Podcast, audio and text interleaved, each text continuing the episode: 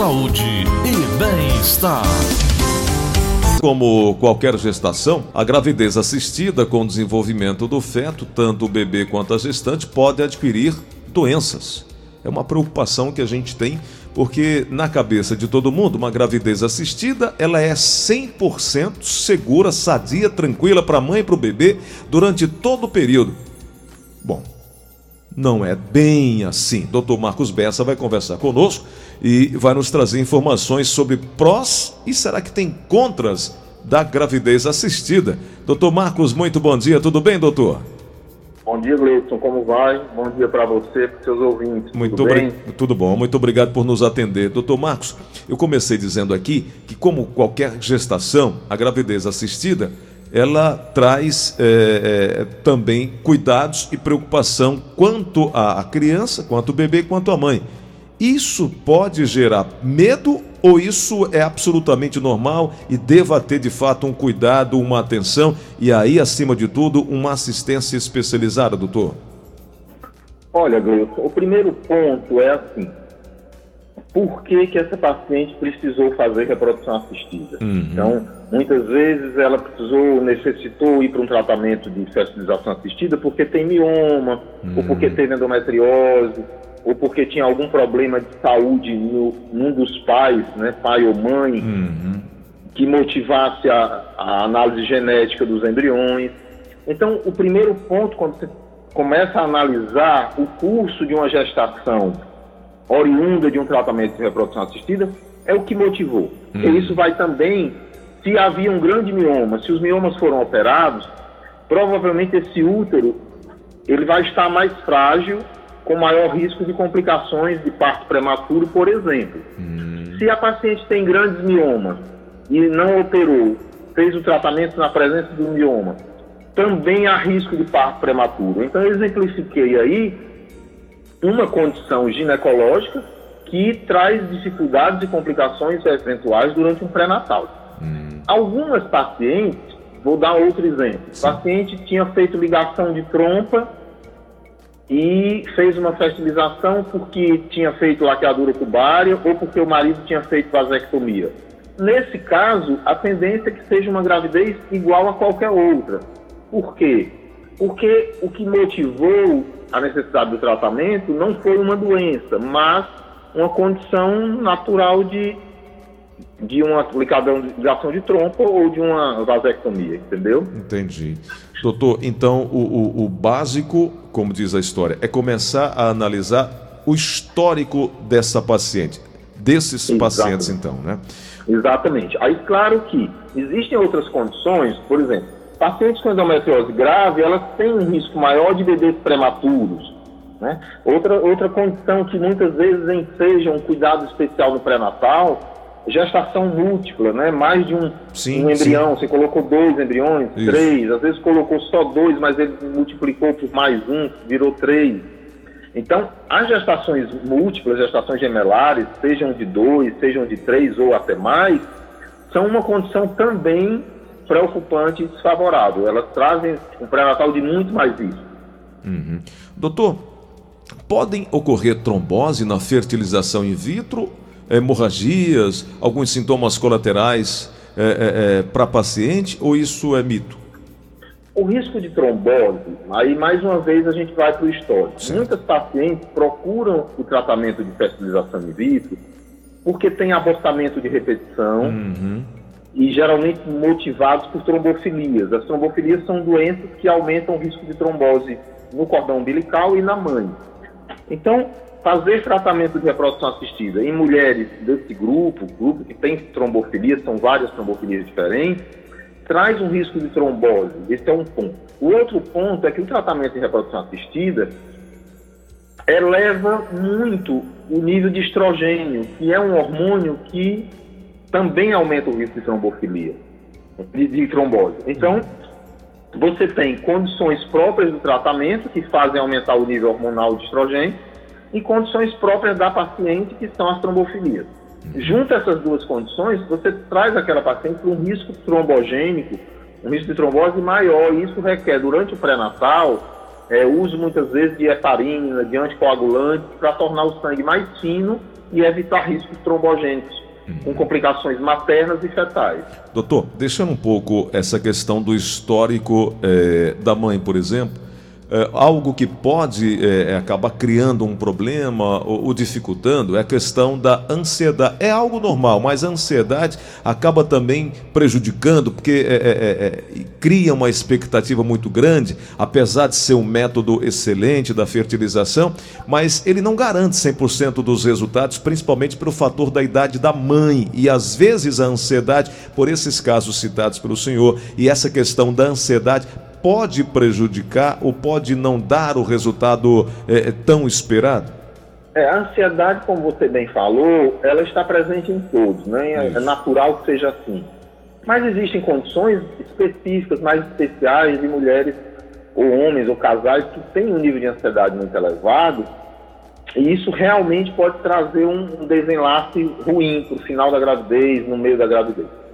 A gente recomenda bastante, o, já que a gente não pode usar medicação psicotrópica, medicação para ansiedade durante a gestação, a acupuntura torna-se uma opção muito interessante, porque dá um relaxamento geral, melhora as contrações uterinas. Então a gente recomenda bastante para aqueles casos de níveis de ansiedade mais elevados, técnicas de relaxamento e acupuntura, porque vem a colaborar bastante com o resultado final.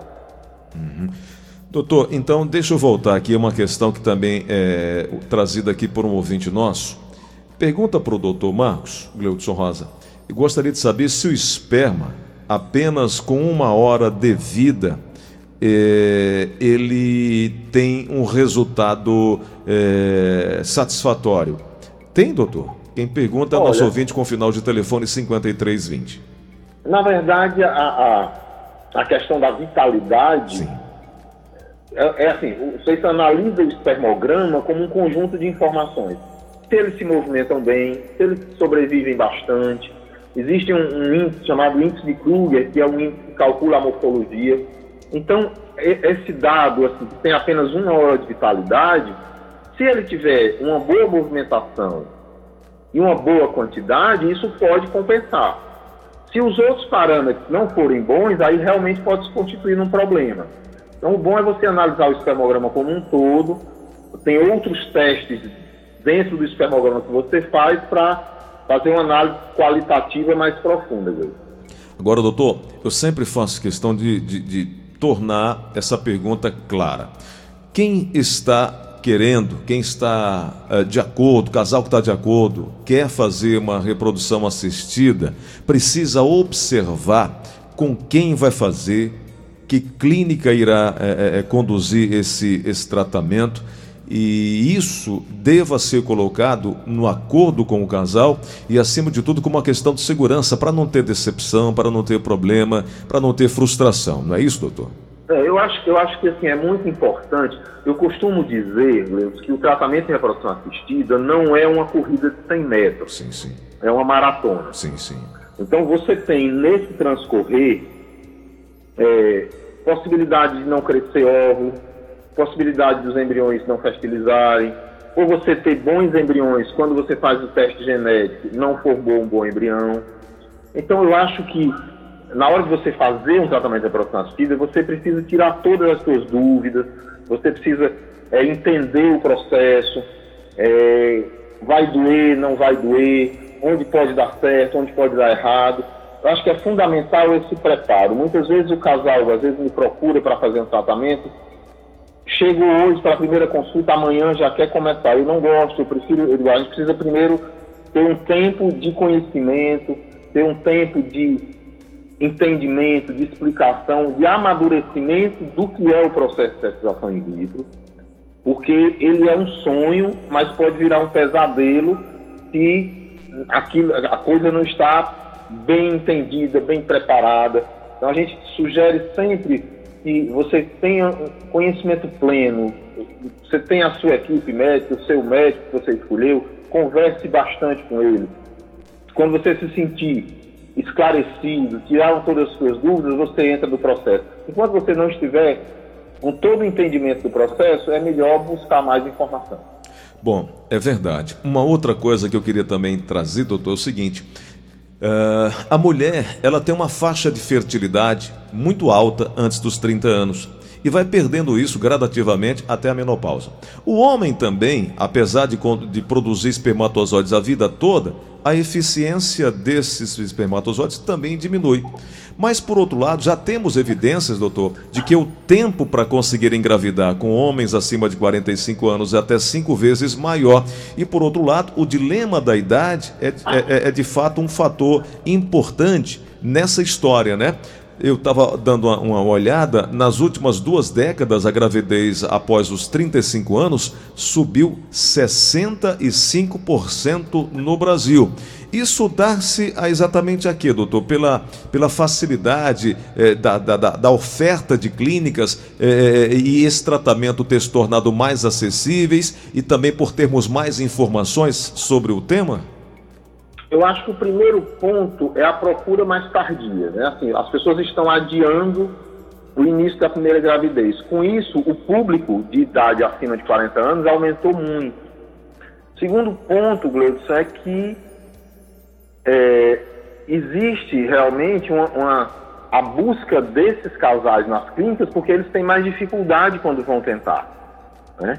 Então você tem um lado o retardo da primeira gravidez, do outro, quando estes mesmos casais que retardaram vão procurar, eles vão acabar precisando de um tratamento de reprodução assistida, porque a dificuldade aumenta com o tempo, o impacto da idade sobre a fertilidade masculina é maior do que sobre a feminina, mas ele também se faz presente, foi interessante você ter mencionado isso, porque ele também se faz bem presente.